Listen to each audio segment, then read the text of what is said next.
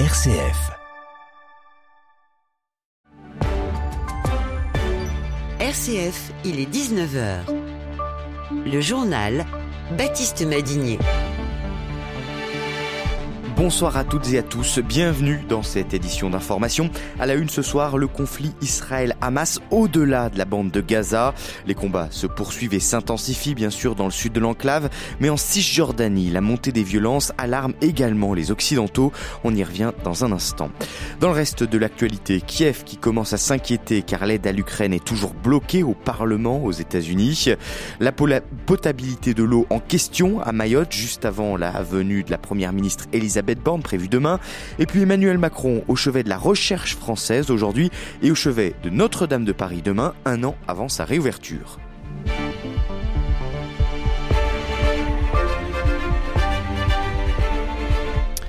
La violence et la mort de partout en Israël et en Palestine ce soir. Le point le plus chaud d'abord, Gaza.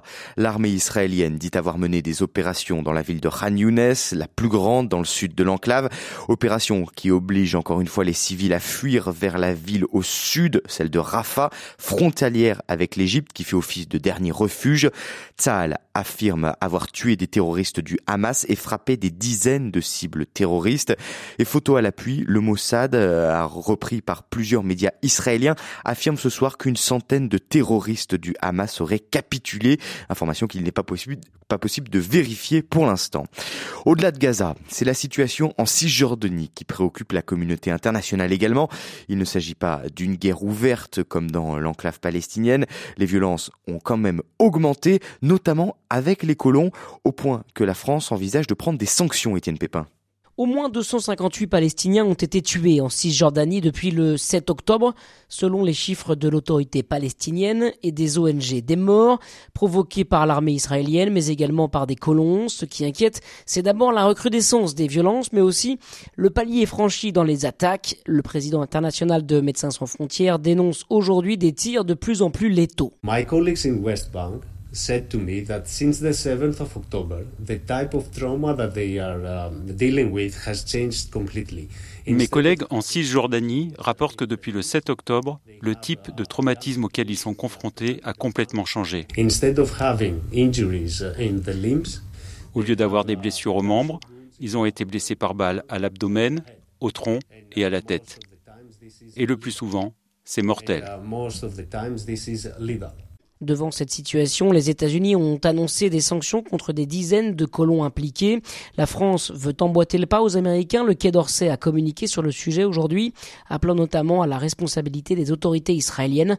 Paris veut notamment porter le sujet au niveau européen lors d'une réunion prévue lundi prochain. Merci Étienne. Tension également au nord d'Israël, cette fois à la frontière avec le Liban où se trouve le groupe du Hezbollah. Selon euh, Tsahal, un civil israélien aurait été tué aujourd'hui par un tir de missile anti-char effectué depuis le sud du Liban.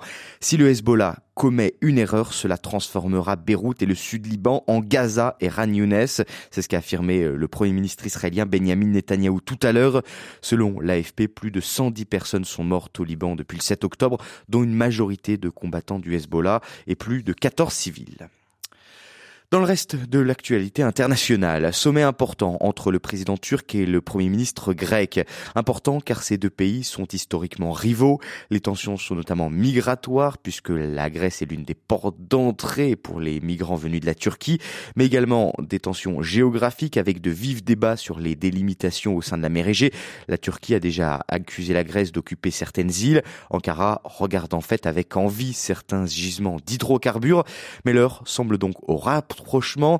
Le président, euh, euh, le président turc Erdogan et le premier ministre grec Mitsotakis ont acté leur volonté de résoudre ces problèmes. Et je vous le disais en titre, c'est un revers pour Joe Biden. Le Sénat américain continue de bloquer une aide de près de 106 milliards de dollars pour euh, l'Ukraine et Israël. Malgré l'insistance du président américain, les sénateurs républicains ne valident pas cette nouvelle enveloppe. Ils réclament en fait en échange un durcissement de la politique migratoire américaine. L'Ukraine est ultra dépendante de cette aide de la part des États-Unis, qui est leur principal soutien. La situation commence donc à inquiéter Kiev pour son budget. C'est ce que nous explique Alexandra Goudjon, maîtresse de conférence en sciences politiques à l'université de Bourgogne, spécialiste de l'Ukraine. Les conséquences sont extrêmement importantes parce qu'en fait, lorsqu'on parle d'aide financière, il y a deux volets. Hein. Il y a l'aide militaire, hein, c'est-à-dire euh, une partie du budget euh, de cette aide qui va directement dans le budget défense. Et puis, il y a une partie de l'aide qui est strictement financière hein, et qui va dans le budget de l'État ukrainien, ce qui lui permet aussi de fonctionner. Ce blocage intervient, j'allais dire, alors même que l'Ukraine reste très attentive à, ce qui se passe aux États-Unis et notamment à la prochaine élection présidentielle. Donc ça n'augure rien de, très bon dans cette perspective pour le long terme, notamment avec la, la montée donc des républicains. Donc bien évidemment, en Ukraine, hein, ce blocage est, est regardé de très près voilà, et Moscou s'amuse bien sûr de la situation. Le porte-parole du Kremlin invite les Américains à ne pas brûler leur dollar en Ukraine. Les Russes, qui connaissent maintenant la date de la prochaine élection présidentielle, ils seront appelés aux urnes le 17 mars prochain pour un scrutin sans gros suspense, même si Vladimir Poutine n'a pas encore officialisé sa candidature.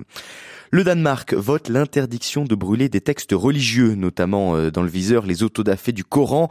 Précisément, le Parlement a adopté une loi criminalisant les traitements inappropriés de textes ayant une signification religieuse importante. Certains, notamment les dessinateurs de presse, dénoncent une atteinte au droit de blasphème. Une visite sous haute tension. La première ministre Elisabeth Borne est attendue demain pour un déplacement marathon à Mayotte. Le 101e département français souffre d'une crise de l'eau depuis des mois. Et pour ne rien arranger, l'eau potable du département pourrait être polluée par des métaux lourds. Les autorités ont d'abord annoncé aujourd'hui interdire la consommation d'eau potable avant finalement de se raviser dans l'après-midi. Les résultats rendus par le laboratoire national sont tous conformes, assure la préfecture dans un communiqué. Pas de quoi pourtant rassurer les populations locales, à l'image de la présidente du collectif Mayotte à soif, Racha Mousdikoudine. Ce qui est certain, c'est que la confiance est rompue. Ce changement d'avis de la part de l'ARS, de la préfecture, ça souligne bien euh, la situation insécuritaire dans laquelle nous sommes actuellement, que ce soit pour l'eau ou que ce soit pour l'effet de violence qui se déroule c'est cette île. Nous n'avons aucune confiance aux analyses de l'ARS. Nous considérons que l'eau n'est pas potable. Nous euh, restons sur euh, l'alerte présence de, métal, de métaux lourds dans l'eau. Moi, je ne la bois pas du tout. Et là, euh, concrètement, on va plus cuisiner avec. Voilà. Et de son côté, le député Les Républicains de Mayotte, Mansour Kamardine, veut croire dans la fiabilité de ces analyses euh, des, de la part des responsables sanitaires, mais il s'interroge quand même. Écoutez. Après la pénurie, il y a eu des fortes pluies ces derniers temps qui ont sans doute euh, remis un peu plus d'eau dans les réservoirs. Et ça peut perturber, comme ça a été déjà le cas il y a un an. maintenant, c'est depuis plusieurs mois maintenant qu'ils ont dit l'eau est potable, mais il faut la bouillir, ce qui jette un doute sérieux quant à la sincérité de cet argument, parce que d'une manière générale, quand l'eau est potable, on n'a pas besoin de la bouillir. Voilà, Elisabeth Borne en mission demain donc pour retisser la confiance à Mayotte. Elle doit notamment se rendre sur une usine de dessalement. En métropole, pas d'augmentation des prix pour les Ouigo et les intercités en 2024. On parle de la SNCF bien sûr. C'est un bouclier ferroviaire annoncé par le ministre délégué chargé des Transports ce matin, Clément Beaune. Il faut que le train soit abordable et populaire, a-t-il affirmé. Il assure aussi avoir exigé de la SNCF qu'elle n'augmente pas non plus les plafonds des tarifs dont bénéficient les titulaires de la carte avantage. En bref encore, fin de procès en appel dans l'affaire Big Malion aujourd'hui. En première instance, Nicolas Sarkozy avait été condamné à un an de prison ferme. Le ministère public requiert cette fois la même peine, mais avec sursis. La décision est attendue le 14 février prochain. Emmanuel Macron veut transformer en profondeur le monde de la recherche. Le chef de l'État a installé aujourd'hui un conseil présidentiel de la science, l'occasion de fixer son cap devant des dizaines de chercheurs et des scientifiques réunis à l'Élysée avec un Bing Bang annoncé autour de deux credos, transformation et compétitivité, Jean-Baptiste Labeur. Emmanuel Macron n'hésite pas à parler d'une vraie révolution. Le chef de l'État veut mettre fin à ce qu'il appelle un morcellement de la recherche pour obtenir plus de compétitivité. Cela passerait par une transformation des grands organismes de recherche comme le CNRS, l'Institut national de la santé et de la recherche médicale ou encore l'Institut national de recherche agronomique. Emmanuel Macron souhaite qu'ils deviennent de vraies agences de programme, stratèges dans leur domaine, le CNRS se focalisant par exemple sur le climat, la biodiversité et les sociétés durables. Emmanuel Macron veut aussi lancer d'ici 18 mois l'acte 2 de l'autonomie des universités, Cela implique pour lui de vrais contrats pluriannuels et une gouvernance réformée des établissements, l'objectif étant qu'elle puisse organiser et gérer la recherche elle-même sur leur territoire. La France doit rester un grand pays de recherche, estime Emmanuel Macron. À cet égard, il a évoqué l'étrange défaite du vaccin contre le Covid, la France ayant découvert le principe de l'ARN messager, mais n'a pas réussi à élaborer de vaccin. Et puis un an avant la réouverture de Notre-Dame de Paris, Emmanuel Macron est attendu demain sur le chantier de la cathédrale. Depuis l'incendie euh, du 15 avril 2019, plus de 500 compagnons du devoir travaillent dans l'édifice de la nef à la flèche afin de pouvoir rouvrir Notre-Dame au public le 8 décembre 2024. Un défi qui est en passe d'être réussi. Emmanuel Macron devrait annoncer demain lors de sa visite la création d'un musée consacré à Notre-Dame et un point essentiel selon euh, Mathieu Lours, historien de la spécialiste des cathédrales, de l'histoire des religions et du patrimoine religieux. Écoutez. Notre-Dame de Paris, c'est une cathédrale record. Elle a été conçue pour être la plus grande. Elle a ensuite été dépassée, mais au moment, en 1163, c'est la plus grande. Et elle possède encore un certain nombre d'éléments records, en particulier les rosaces du transept. Les deux grandes roses de Notre-Dame, avec leurs 13 mètres 50 de diamètre, sont vraiment des chefs-d'œuvre absolus de l'art gothique. Là, on a vraiment des choses euh, uniques en leur genre. On a aussi, du point de vue spirituel, les reliques de la Passion, qui sont aussi exceptionnelles. La couronne d'épines, le bois de la croix, le clou, voilà, toutes celles qui sont présentées à la vénération des fidèles le vendredi après Alors évidemment, on souhaite qu'un musée soit créé pour montrer le trésor, c'est-à-dire les objets précieux de la cathédrale, mais aussi le trésor qu'est la cathédrale. Et le trésor qu'est la cathédrale, c'est un trésor matériel, mais aussi immatériel. Tous les événements politiques et religieux, tous les grands événements de la nation qu'elle abrite. Donc ça doit être un musée déployé, ouvert, qui soit pas simplement une collection d'objets. Et à la demande de l'archevêque de Paris, Emmanuel Macron pourrait également annoncer demain la création de vitraux contemporains commémorant l'incendie et la restauration de la cathédrale.